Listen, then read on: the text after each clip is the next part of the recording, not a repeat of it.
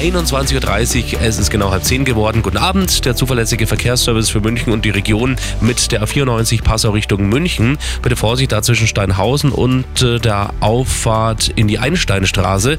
Da ist der Tunnel äh, gesperrt. Wartungsarbeiten dauern bis Mitternacht circa.